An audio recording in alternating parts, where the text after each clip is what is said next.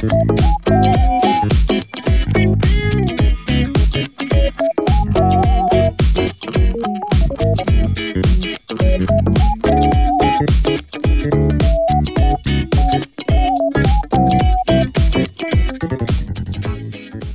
んにちは、サイエントークのレンと、エマです。サイエントークは研究系や国際系の話題など今気になっていることについて語るラジオ番組です。よろしくお願いしますよ。ろしくお願いします。じゃあ今日は、えー初めてということで、まずは自己紹介をやっていきたいと思います。はい。で、えーっと、それぞれ名前と趣味と趣味、あ、趣 趣味に書いて、えーっと名前、名前と仕事と趣味と、あとは、まあ、どういうトピックを今後話したいかとかを、それぞれ話していきたいと思います。で、じゃあ、まず、こっちから。はい。えーっと、名前はレンと言います。仕事は、えーっと、メーカーの研究職として働いています。年齢は20代後半です。うんうんで、研究職になる前は、まあ、主に科学、まあ、化学の方の科学ですね。科学と、まあ、生物の、まあ、どっちもやってるみたいなところを専攻していて、博士号を取りました。おー、で、まあメインでやってたのは、その化学の方で、まあ有機化学って言われるところが結構メインでやってました。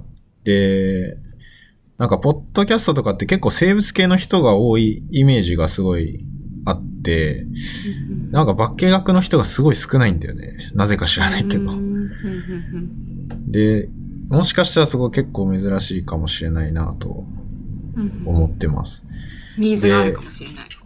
もしかすると、まあちょっと仲間がいたら嬉しいなっていう感じなんですけど、うんなんかツイッターとかにはすごい有機化学やってる人がわーっていっぱいうんいるんだけど、まああんまりこうやって喋ってる人は少ないですね。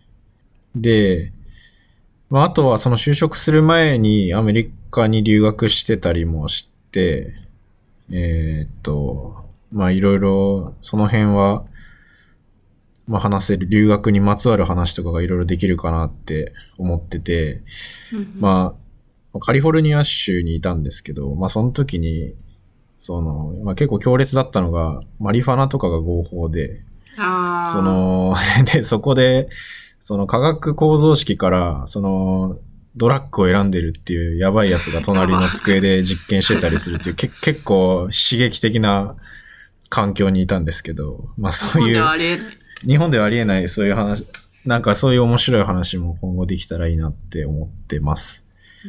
で、僕としては、有機化学だけじゃなくて、まあ、いろいろ話すっていう理解で合ってます？あ、そうだね。まあ、やってたこととしても、うん。その有機化学で、有機化学って基本的には、その売ってる試薬とか、まあそういうものから何かを合成するっていうところに、まあ重きを置いていて、うん、で、どっちかというと自分はその合成もやってたんだけど、その後にできてきたものが生き物にどういう作用するかとか、うーん。まあどういう、まあそういう生物に結構絡んでるところも、まあ実際大学からずっとやっていて、うん。なんでまあ一応話題としてはどっちも、論文もどっち系、あの科学についても生物についてもどっちも読むし、まあどっちの話題もできるかなって思い、うん。思ってる。まあ、物理はちょっと難しいかなっていう。でもなんか調べて話してほしい感はあるかも。ああ、まあでも物理ク、うん、正直科学と生物の研究をやるために必要になってくる物理の知識っていうのもどうしてもやっぱあるから、おーそういうところは結構フォローはしてるけど、うん。まあ科学も突き詰めると結構物理の、確かに。まあ一番小さい単位とかになってくると、そうそうそ量うそう子。物理科学みたいな。そうそうそうそう、いうところは、まあ、個人的に興味があって、まあ調べたりしすることもあるし、うんうんうんまあそういうのをなんか、身近でふって思った疑問とかって結構物理系のことが多かったりもするのかなっていうのがあるんで、まあそういうのは結構調べてるかな。っおーていう感じ、まあ仕事はだからそういう感じで、まあ研究をなりわいとしている人っていうことです。で、趣味は、うーんと、まあ、いろいろ考えたんだけど、まあ、一番趣味って言えるのは音楽かなっていうのがうん。あるかな。ピアノ弾くし。まあ、あとい、結構、昔は、なんかちょこっとバンドをやってたりうんした時期もあったんだけど、まあそういう時にいろいろ昔のやつから新しいやつから聞きまくってる時期が、まあ今も結構そうなんだけど聞きまくってて、まあ音楽が一番。まああとは漫映画とか漫画とかも結構 いろいろ暇な時は見てるんで、まあそういうところの話もできるかなって思います。で結、構ゲームをやってるイメージがある。ああ、まあそうだね。ゲームも結構やってるね。ちょこちょこスイッチをずっとやってるかなっていう感じ。休みの日大体ゲームしてるイメージ。休みの日はよくゲームしてるね。あで、あと、まあ、この、なんでラジオをやろうかって思ったきっかけにもなってるんだけど、ポッドキャストも結構聞いていて、で一人でいる時に大体垂れ流したりしてて、で、まあ、さっきも生物系の人が多いって言ったんだけど、まあ、そういう生物系の人がやってるポッドキャスト番組もいろいろあって、えっと、リサーチャットさん、さんつけた方がいいんだけど、きっと。とか、バイリンガリレオさんとか、犬猿の仲さんとか、まあ、すごいいっぱいいて、まあ、これ、この辺の話だけでもなんか俺一回分ぐらい喋れるような気がしてて、ああ。他のポッドキャストのサイエンス系の話題だけで。そうそうそうそう。あ、おそれで一回分全然話せるような気がするな。なんか、うんとか、なんか結構テック系というか、うんその、IT 系の人もすごいやってて、うんうんで、それはもう自分の興味、うん、自分の興味で結構いろいろ聞いてる。ね、使えるツールとか、今、こういうデジタルのプラットフォームが熱いよとか、こう、そういう話も、まあなかなか日本だと手に入れられない情報を海外に住んでる人が、その、まあ内容は日本語だったりするんだけど、まあそれで発信してるポッドキャストとかもあいろいろあって、確かに、テック系は仕事にも役立ちそう。どの業界もやっぱり、あの、テクノロジーをどんどん導入していかなきゃいけないってなってるから、そういう意味では貴重な情報ですね。うん。まあ今特にね。うん。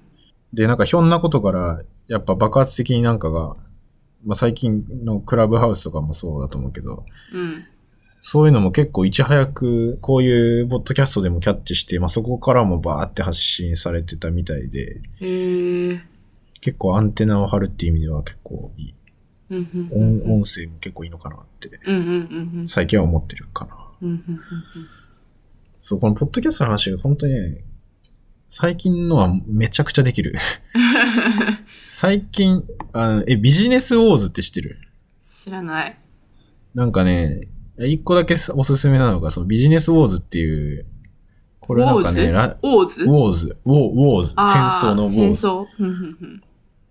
これはね、なんか個人とかじゃなくて、その、ガチのラジオ局が作ってる番組なんだけど、うんうんなんか今んとこ、その企業と企業の戦いを描くみたいなのを、うん。その落語家の人が語りをやってて、そのうん効果音とかもめっちゃガチガチでついてて、で、今んとこあったのがその任天堂 VS ソニーっていう、あの、ゲーム好きにはたまらんようなうん内容なんだけど、へで、今やってたのがアディダス VS ナイキっていうのーシリーズをやってて、それが、その、すごい面白い。へえ聞いてみよう。何分ぐらい ?1 話？1は多分3、2、30分ぐらいじゃないかな。が、うんだいたい、そのどっちも6話ずつぐらい。だから、まあそんなにそんなに、まあスピード変えれるしね、ポッドキャストで聞いてさうんうんちょっと早めにして、バーって聞いたら結構すぐ聞き終わる。うんうんうんそれなんか、どっちかというとこれは演劇というか、ドラマみたいな感じのラジオなんだけど。あー、なるほどなるほど。フリーコンバセーションじゃなくて、もう、あの、セリフとかが決まってて、そ演技うそうそうみたいな。そう、もうなんか、いやもう、語り一人だから、このなんうん春風亭、今見てんだけど、春風亭一之輔さんっていう人が、ナレーターをしてるんだけど、うん。この人、なんかね、現代版の落語聞いてる感じ。へえ。聞いてみるわ。うん。これはね、すごいおビすすめ。で、まあ大体趣味はそれぐらいかな。うんで、まあ通して、その、なんでやろうかと思ったのは、まあそういうポッドキャストいろいろ聞いてて影響されたっていうのもすごいあるし、うん。まああとは結構新型コロナの影響とかで、そういう科学に興味持ってる人ってものすごい増えてたりする。うん。っていうのもあって、まあそういうところに興味を持ってもらえるような話題とか、うんうんそう、な、ななんか、何が真実なんだろうみたいなので結構今、世の中が、うん。うん。その、揺さぶられてると思うんだけど、うん。そういうところで、まあ、やっぱり、まあ自分も含めてだけど、ただ正しいことをちちゃんと知りたいよねっていうのもうん。まああって、まあ自分も勉強したいし、まあそれを発信する場があるといいかなっていうので、まあそれが一番大きいきっかけかなうっん。なるほど、なるほど。ていう感じですかね。うんうんうんうん聞いてもらいたい人とかって、どんな層に聞いてもらいたい？なあ聞いてもらいたい人は、そうだね。まあこれすごい話題にもよるんだけど、確かにね。その話題の難易度にもよるんだけど、うん例えば、その、今、いろいろ、その新型コロナってさっき言ったけど、それの薬の話とかになると、まあどうしても、中学生に分かるようにってなると結構、レベル調整というか、単使う単語とかも結構難しいのかなってうん思ってて、で、まあそういう、いや本当に誰でも分かるみたいな話題もやりたいし、うんうんで、逆に、その自分がポッドキャストとか聞いてて思うのが、そのぜ全然わからん話してるのも、それを話してるのを聞くのも意外と面白いみたいなのもあって。へえ、もう、全く知らない領域のガチガチテクニカルな話でも面白い。そう、なんか、いや、さっき言ったテック系とかも、うん。いや、やっぱパソコン、めちゃくちゃ詳しい人だったらわかるけど、うん。聞いててスラスラ入ってこない話とかもあるんだけど、ポッドキャスト聞いて。でもね、なんか面白いんだよね。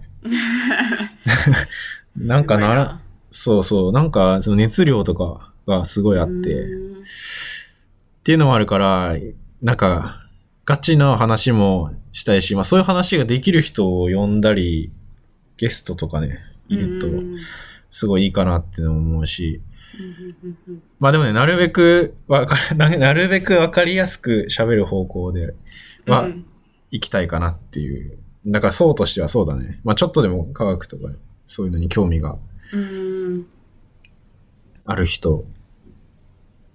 かなっていうのは、うん。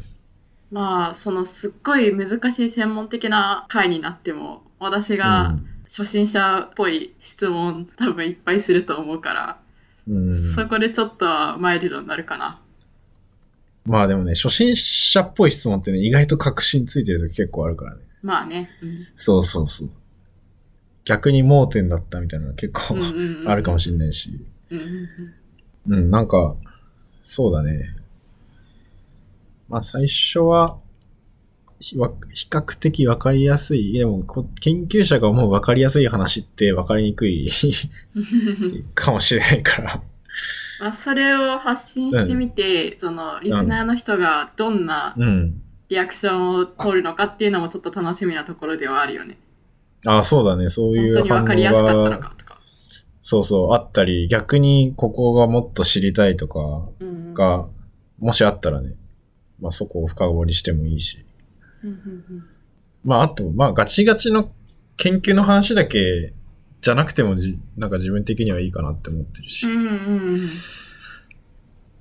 なんかね、興味あることなんでもっていうか、うんうんうんうんそれこそ留学してた時の普通に生活してて思ったこととかでもいいし、ね。ああ、そうそうそうそう。なんか、ハイキングしてて死にかけた話とか、結構いろいろある。そう、はい、そう、そういう話とかも、うん。なんか、まあ、いろん、いろいろ、そういう大学であったき面白いこととか、なんか日常生活であんまないような、うん。ね、こととかもあったりするから、うーん。聞きたい。なんかそういう、あ、そういう世界もあるんだぐらいなテンションで できたら面白いかな。なるほど。うん、まあ、そんなとこですかね。そんなもんですか、レンからは。うん。じゃあ、バトンタッチしますか。はい。あ、緊張する。結構喋ったな、俺。そうだね。結構喋ったね。うん、結構喋った。はい。えっ、と、じゃあ私の自己紹介したいと思います。名前はエマです。年齢は同じく20代の後半で、仕事としては普通に OL をやってます。結構海外と関わることが多くて、あとは若干専門的なんですね。レンほど研究詳しくないんですけど、自分も研究室で研究していたっていうことはあります。で、うんえっ、と、趣味としては、まあ一番大きいのが国際交流ですね。あとは英語の勉強をしたり、とお菓子作ったり、ネットフリックス見たり、かな。あ、あと海外旅行も好き。で国、際、うん、こ国際的な、趣味にそういう国際交流とか、どれぐらいいるんだろうね。あんまり。うん、でも好きな人は好きだよね、なんか。うん、確かになんか好きな人大学とかでもはほ、うん、本当に好きっていうイメージがある。うんうんうんうん。国際交流サークルとかあったり、うん。まあそういう層で会う人は他の国際交流パーティーとかでもあったりするから。ああ、同じ層がいるんだ。うんうんうん。で、結構今留学する人とかも増えてて、まあ、そういう層って割と広いんじゃないかなとは思っている。うーん。うん。あ、今、増え、増えてんの？そういう。あ、なんか増えているって聞いたことがあるよ。ああ、そうなんだ。うん。まあ実際そのコロナとかなる前なの話だけど、まあ私、う京都に本当に8、な7年ぐらいいたんだけど、うん。私が大学入った時と大学出る時で外国人の数が全然違った。どんどんどんどん増えていって、えー、大学で見る外国人も、あの、観光に来る外国人もどんどん増えていくっていう感じで、まあ今全然いないけどね。まあね。まあ京、でも京都、京都って日本で一番外国人来てるよね。あ、そうなんだ。きっとう。ん。うん。確かに。なんか実家が東京なんだけど、東京で見る外国人の割合よりも、京都で見る外国人の割合の方が圧倒的に多い。いや、そうだよね。うんなんか、なんかすごい不思議で、京都を思い浮かべるとさ、いや、日本のイメージなんだけど、意外となんか着物着てる外国人の方が俺結構イメージ浮かぶんだよね。うーん。いやー、よくいるよくいる。いるよね、京都で。着物着てる人って、あの、本物の舞妓さんじゃないからね。なんか、日本人でも、あそう着物着着物着てても、うん。なんか大体レンタルで、ちょっと舞妓体験みたいな。え、それも結構がっつり塗って、白い。そうそうそう、白塗りで。あそうなんだ。そうそう本物、本物あんま歩いてないんだ。だと思う。あ、そうなんだ。俺うん結構今、今まで、あ、本物だって思ってましたけど、みんな偽物だったかもしれないけど。で、えーっと、まあそういうあの国際交流とかその英語とかそういう趣味が、まあ、この番組で私が話したいことにもすごい関わってきていて、まあ私結構外国人の友達とかいるんだけど、そういう人たちと一緒に話した時に感じる文化の違いだったりとか、何々人あるあるとか、まあそういったことを発信、発信っていうかまあ普通に話して、まあわかる人にはあの共感してもらったりしたいなって思っています。で、えっと、学習っていう意味での英語の話もできたらなとは思いますね。で、まあ、国際国際言ってるけど、どういうバックグラウンドやねんって言いますと、うんまあ、とはいえ普通にただの純ジャパです。あの、なんだけど、まあ、ちっちゃい頃から家族で国際交流クラブみたいなの入ってて、ホームステイの受け入れをして、まあ、外国人と話したりとか、実際に自分が中学生の時にあのホームステイしたりだとかっていう経験があって、で、大学生の時にはカナダに1年ぐらい留学したり、あとは、うん。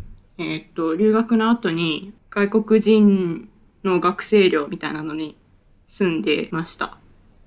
で、仕事でも、まあさっきあの海外と関わること多いって言ったんだけど、まあ、うんそうですね、毎日、あの、外人とメールはして、で、まあ週1、2回ぐらいはミーティングして、ファシリしたりとかしてます。すごいね。まあそんなもん。あの、留学のでもなんか話は、、そうだね。したい留学の話と、あとやっぱ、国際寮うん。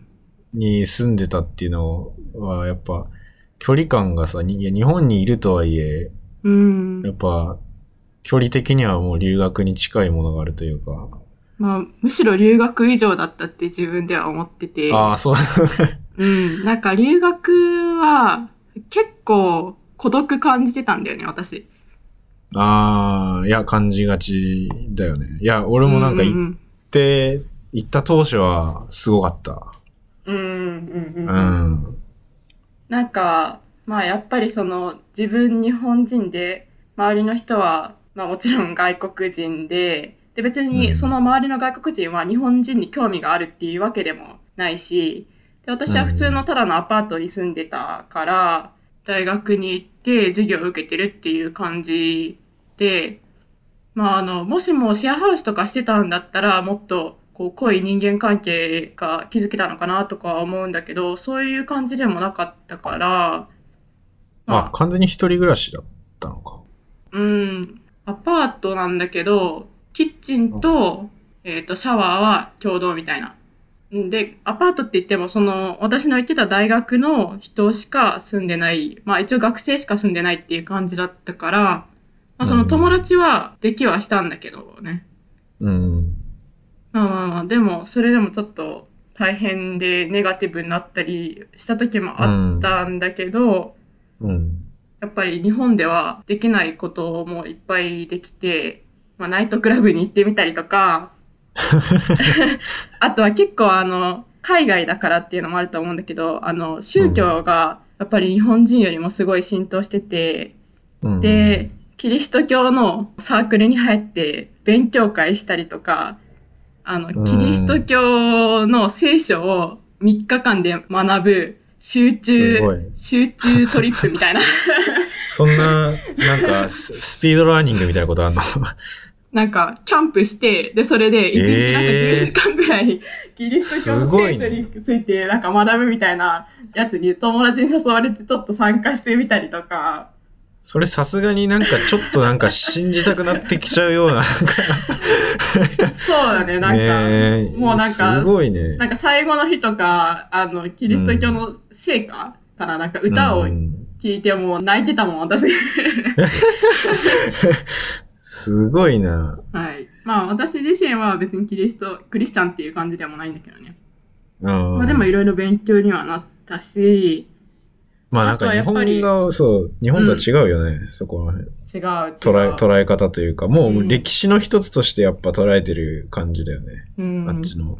てか、キリスト教外国の人は、こう、クリスチャンっていう、あの、層がいるのが当たり前っていううん。感じだった。なんか、日本人は宗教を信じてますっていう層がいるっていう前提で普段さ、生活してないじゃん。うん。だけど、カナダでは、別に自分がクリスチャンじゃなくっても、教会があるのが当たり前で、で、キリスト教を信じてる友達がいるのが当たり前で、みたいな感じで、もうなんかう、ん当然のこととして受け入れられてるっていう感じ。で、まあそれがその強制してるのもなんか不思議だなってたまに思ったりはしてた。うん。うんまあでも、なんかね、日本でも、なんていうか、日本人ってし、やっぱアンケートみたいなさ、取ったら、うん。宗教、私が入ってる宗教が、宗教宗教はありませんみたいな答える人がまあ大半うん。っていう、まあデータ上は出てるみたいなんだけど、うんと、とはいえさ、やっぱり、そのお寺とか神社はあるわけだし、うん。あと、ちょっと友達の結婚式に最近行ってすごい思ったのが、結婚式はもう完全にキリスト教うん。一色なんだよね、やっぱり。うん。で、ちゃんとさ、聖書のこれに誓って。愛、愛を誓うかっていう話って、その、聖書の話を、その、し牧師さんか、うん。が、話して誓いますって言ってるのはすごい浸透してて、ちょっと不思議だなとはすごい思うね。ね。不不思議だよ。ね。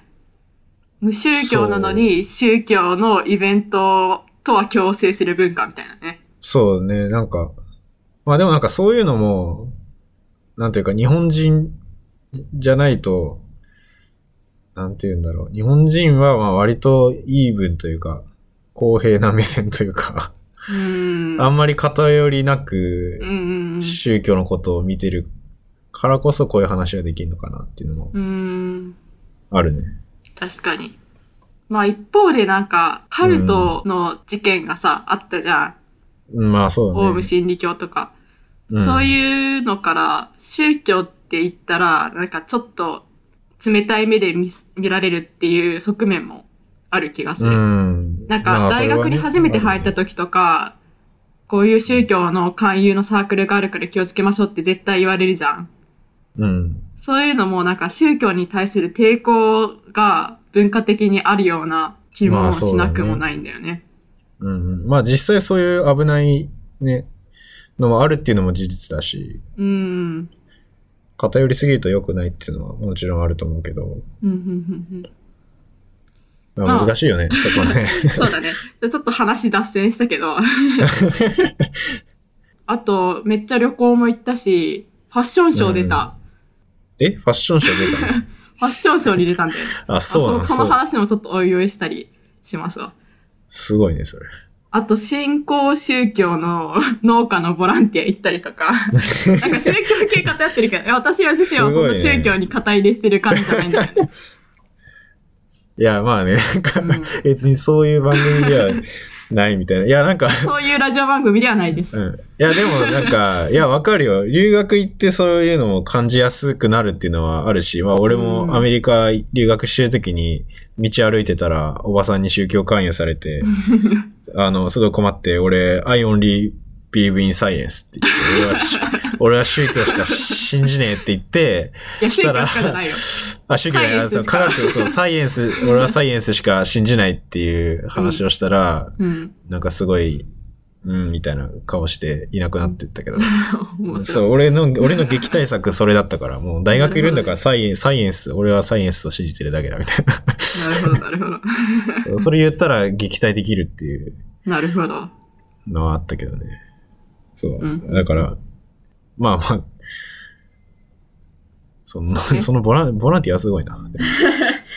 ああ、それ、そういう経験をして、で、まあその後さっき言ったみたいに日本に帰ってきてから、あの留学生寮に入って、で、まああの、そこではやっぱりその、あの日本人と仲良くなりたい留学生が、まあ留学しに来てるわけじゃん。で、それで、えっと、まあなんかほぼシェアハウスみたいなぐらい距離が近い寮だったから、あの、うん留学してる時よりも人間関係深まったし、いっぱい喋ったから、なんか英語も寮にいる時の方が上達したりとかして、うん。まあ関係が深い分、なんかすっごいめちゃくちゃ喧嘩したりとかもあって、まあ結構強烈な 経験とかもあっ喧嘩するのたんだけどね。。うん。まあ私はそんなに喧嘩してないんだけど、周りの喧嘩がすごかったりね。ああ。うん。男をめぐる争いとかね。そういうのが激しくてちょっと面白かったり。怖いね。うんうん。っていうのが、私のバックグラウンドで、まあ、あの、英語英語って言ってるけど、英語レベルどれぐらいやねんって言いますと、大学での受験英語は結構得意な方ではあったんだけど、でも大学でのさ、受験英語ってさ、それができたからって言って、実際に役立つわけじゃないじゃん。まあ、よくある、その、まあ、よ、読んだりはできるけど、そうそうそう。実生活で話したり聞スいたりピーキング、とか。うん、スピーキングが、の練習の機会とかもあんまないしね。そうそうそう。うん。で、なくって、で、まあ大学生になってからいろいろ始めたっていう感じで、で、まあ、わかりやすい、あの、指標で言ったら、 TOEFL 100点ぐらい。で、友達と、うんまあ、あの、話したりとか、まあ、普通にこんな感じの、あの、日常会話とかしたりは、普通によくしてるっていう感じですね。あの、英語で。で、えっと、複数人の会話になると、なんかたまにでもついていけない時がある。で、まあでも仕事では、あの、普通に英語使、使えてるのかなって思ってて、まあ、っていうのも、なんか日本、相手が日本人だから、ちょっと合わせてくれてるっていうのも結構あると思うんだけど、あまどあ、あの、使ってるっていう感じだから、まあ日本人としては割と得意な方だけど、めっちゃさ、あの、英語得意な YouTuber とかさ、帰国子女とか に比べたら全然できないみたいな、そういう感じかな。うんまあでもかい、英語の会議とかは、うん。まあ普通に回せたりうん。っていうのは、んまあ結構日常的に。まあしかも今、毎日、あの、英か英英語で喋ったりもしてたりするもんね。そうそうそう。英語をもっと喋れるようになりたいって思って、ちょっと最近コース申し込んで、毎日2時間ぐらい練習したりしてるんだけど、すげえ、すげえ喋るね。うん。うん。で、まあなんか今思ってることとしては、アクティブなボキャブラリーを増やしたいなって思ってて、このパッシブな聞いたり読んだりしてわかるっていうのはあるんだけど、自分が話したり書いたりするときのボキャブラリーの幅を増やしたいなって思ったりは。してて、まあそのために今、うんそのコースを受講してます。で、まああのそれは確かにね、喋、読める単語の数と喋れる単語の数ってめちゃくちゃ違うよね。うんうんうんうんうん。そうそうそう。相当馴染み深くないと喋るときにポッて出てこないし。うんうんうんうんうん。で、だから、そういう、今いろいろ新しい勉強法とかも試してて、で、まあ良かったものとかも紹介したいし、うん。私は普通に今日本にいるから、継続的に英語の勉強するのって結構難しくって、うん。でもまあそういった環境の中でもどうやって勉強するのかっていうこととかはシェアできたらいいなとは思ってる。どうやってモチベーションを保つのかっていうところ。うん。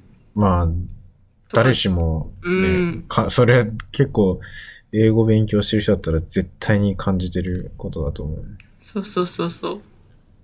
結構なんか留学してますっていうなんか YouTuber とか、海外生活してますみたいな YouTuber とかいるけど、まあそれは海外にいたら、その喋れるようになるスピードとか上達するスピードは速いだろうなって思うけど、うん。そうじゃない環境の中で、こう、いかに勉強して改善していくかっていうのは結構難しいから、まあそういうのを紹介したりとか、またはその、今同じように日本で英語を勉強してる人と一緒に、なんかそういう気持ちとかをシェアし合って、で、自分もモチベーションを上げられたりするきっかけになればいいなって思ってる。いいね。うん。いや、いっぱいいると思うよ。そういういっ人。ぱいいるよね、多分。いっぱいいると思うし、うんその、研究系の人にもめちゃくちゃやっぱいっぱいうん。いるよ。やっぱり、研究者、結局論文英語で書くし、うん。英英語で学会発表するし、うんうんうんいや、割とそういうところに研究の人の英語のモチベーションってあるかなうん。って思ってて、共同研究とか、うん、共同研究とかするときもやっぱ相手の海外の先生とコミュニケーション取れないと全然進まないし、うんうんうん。だからそこはね、すごい、あの、層はマッチしてる。研究系のことに興味ある人、大体やっぱ英語に苦労してたり、うん。えうん、するところはあるんじゃないかな。うん俺も勉強させていただくっていう感じなんですけど。はい。ありがとうございます。なんかもう無限にあるよね、喋れること。無限にある。そのなんかトピックみたいの書き出したら、なんかもうすごいもういっぱいあるから、これ俺消化しきれないんじゃないかなって思ってるんだけど、うん。まね、なんか普通にあのトピックになりそうかみたいなことちょっと頭の片隅に置きながら日常生活してると、意外とどんどんどんどん湧いて出てくるなっていうのはあるあ、よね。ああ、いや、わかるわかるわかる。うんなんかね、ぼーっと、ぼーっと街歩いてる時とは全然違うような感じうはある。ん。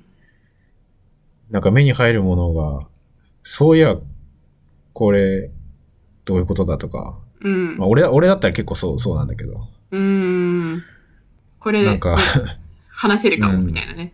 いや、そうそうそうそう。これちょっと調べてみたいな突き詰め、突き詰めると、もう、めちゃめちゃそういう、うん身近なことだけでも話題いっぱいあるし、俺今日とか朝歩いてて、冷静に道路にこんだけコンクリートとかし敷き詰めてるけど、す どこれすごい量だよなってなんかふと思っ 急に。て。いや、急に、そう、あの、病んでる、病んでるとかじゃなくて、いや、冷静にこれ土見えてないのすごいなっていう。なんか、確かに、ね。で、いや、そう、このコンクリートどっから来てんだよみたいな。うん。みたいな、どんだけ人間は物を生み出してるんだっていう。で、それを突き詰めるとさ、やっぱり、うん。ね、それを最初に作った人がいて、それを最適化した人がいてみたいな。うん。もうそれだけで結構面白くないかなって。面白い。うん。確かに普通に街歩いてると、うん。なんか、まあ、いろいろ車があったりさ、建物とかあったりさ、するけど、いや、うんこれって、普通じゃ100ないよ年。前とか200年前とか比べたら、やばいことだよなってたまに思ったりする。そうそうそう。こんだけの面積をさ、敷き詰めてる人間、やばくねって。敷き詰めてる。いや、それで敷き詰め、まさに敷き詰めてるよね。うんこんな土見えるとこなんて全然ないしな、とかな。いや、なんかこれは、全然あの、今日の朝ただそれを思っただけっていう。うん。特にオチはないんだけど。ま あそれもいつかね話せばいいんじゃない？そうそう、そういうなんか、ね、見方変わるよねっていう、うん。確かにね。あるね。はい。まあじゃあそろそろ、結構、結構結構話した。喋ったね。うん。じゃあ第1回は、こんな感じで、はい。あの、今後に、こうご期待ということで。はい。なんか一応、とりあえずツイッターとかでは宣伝というか、うん。やろうかなっていうのは思ってて。うんうんうん。で、まああとは、その YouTube とかにも出せたらいいかなっていう感じですかね。うんうんうんうん。まあちょっとその辺はおいおい、どこで配信するのかとか、うん。まああとは、その、やっぱり意見とかね、もらえるとすごい嬉しいと思うから、ちょっとまだいただい、そう、いただいた時はめちゃくちゃ嬉しいんじゃないかなっていうのと、そうだね。いただきたいね。いただいたら確実にそれについて喋るっていう のはやりたいよね。そうだね。うん。っていう感じで、はい。とりあえず、じゃあ、第1回はこんな感じで、こんな感じで、ありがとうございました。お疲れ様です。お疲れ様です。